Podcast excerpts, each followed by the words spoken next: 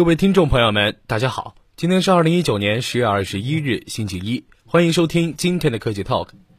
最火热的资讯、最犀利的评论、最深度的探讨都在这里。本节目由蜻蜓 FM 和虎嗅联合播出，喜欢的朋友可以点击右上红心收藏。每年深秋的乌镇都是企业家们的秀场，他们不走猫步，但靠言行出位。中国老一辈的互联网企业家们，基本六届世界互联网大会一次不落。马云、李彦宏、丁磊、张朝阳、雷军、周鸿祎等。马化腾因为今年身体抱恙，未能实现乌镇六次游。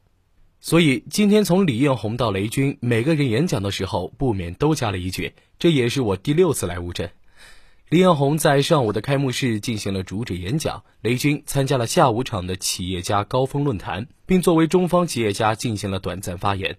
他说：“他这次来乌镇最关心的是五 G，我特地来测量了一下五 G 的全覆盖，覆盖到了什么样子，所以我是特意来测试的。所以每到一个地方，我都会测试一下。”雷军表示，开始之前他测只有四百 MB，网速有点慢，过了一个小时再测就是八百 MB 了。我猜今天上午参加世界互联网大会的人使用五 G 手机的比例可能比较高，这样的话，五 G 略微有点堵车。雷军透露，小米从四年前开始研发五 G 手机，明年将发布十款以上五 G 手机，覆盖中高端。这件事情，终端厂商肯定非常激进，所以我们特别担心明年四 G 手机卖不动，这个步子想不转都不行。他还透露，前不久他专程跟中国电信董事长柯文瑞仔细交流了一下运营商的态度，所以我们特别希望运营商能加快五 G 基站的扩充速度。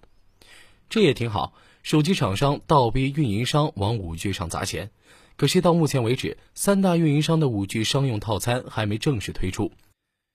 雷军着急是有原因的，他认为五 G 是一个巨大的风口，一个小米手机翻盘的巨大风口。他面对不太乐观的市场份额，小米不容有失。这对我们来说真的是一件天大的事情。它既是一个巨大的机会，也是一个非常大的挑战和风险。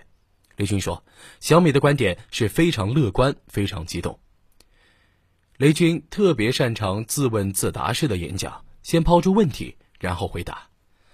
五 G 到底是什么体验呢？在实验室，五 G 能达到两 G 的 DBS。这个两 G 的 DBS 就意味着下一个两 G 的吃鸡游戏只需要十五秒，下一百首歌只需要三秒钟。当然，新的问题来了，五 G 比四 G 快十倍，很多人就会问：我要这么快干嘛？我也经常听到有人问：五 G 有什么用？其实，我想今天没有人有答案，但我相信这个路修好了，就一定会有应用。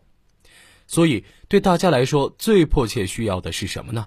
在五 G 普及的初期，能不能有一些适合五 G 应用的产品？这就需要我们所有的互联网厂商共同来想，共同来推动。宽带提高十倍以后，有哪些应用会真正爆发？我个人认为，五 G 的应用非常非常多，但是有巨大拉动力的肯定是 To C 的应用，比如说高画质的视频、高分辨率的视频，比如说游戏，还有很多很多的场景。至于哪些场景能够真正的得到老百姓的认可？我觉得明年上半年就见分晓。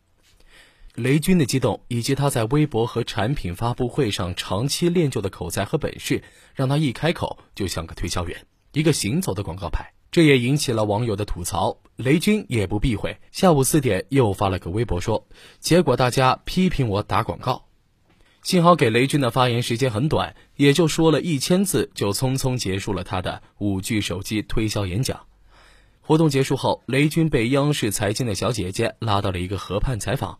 谈到这次来乌镇的感觉，雷军说：“这次的感觉就是秋高气爽，气候很好。这个时候来江南乌镇，感觉特别舒服。前几次来感觉特别冷，冷得要死。我觉得这次气候也很好，风景也很漂亮，大家心情也都很愉悦。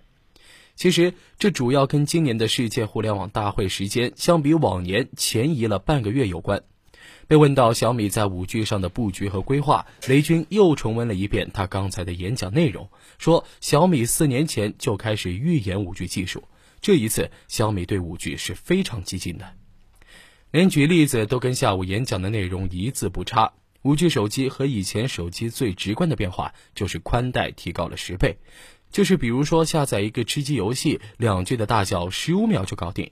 用这些东西几乎不用等待，可以向运营商申请一个五 G 应用包，你连 WiFi 都不用开，用五 G 可能会比 WiFi 体验快很多。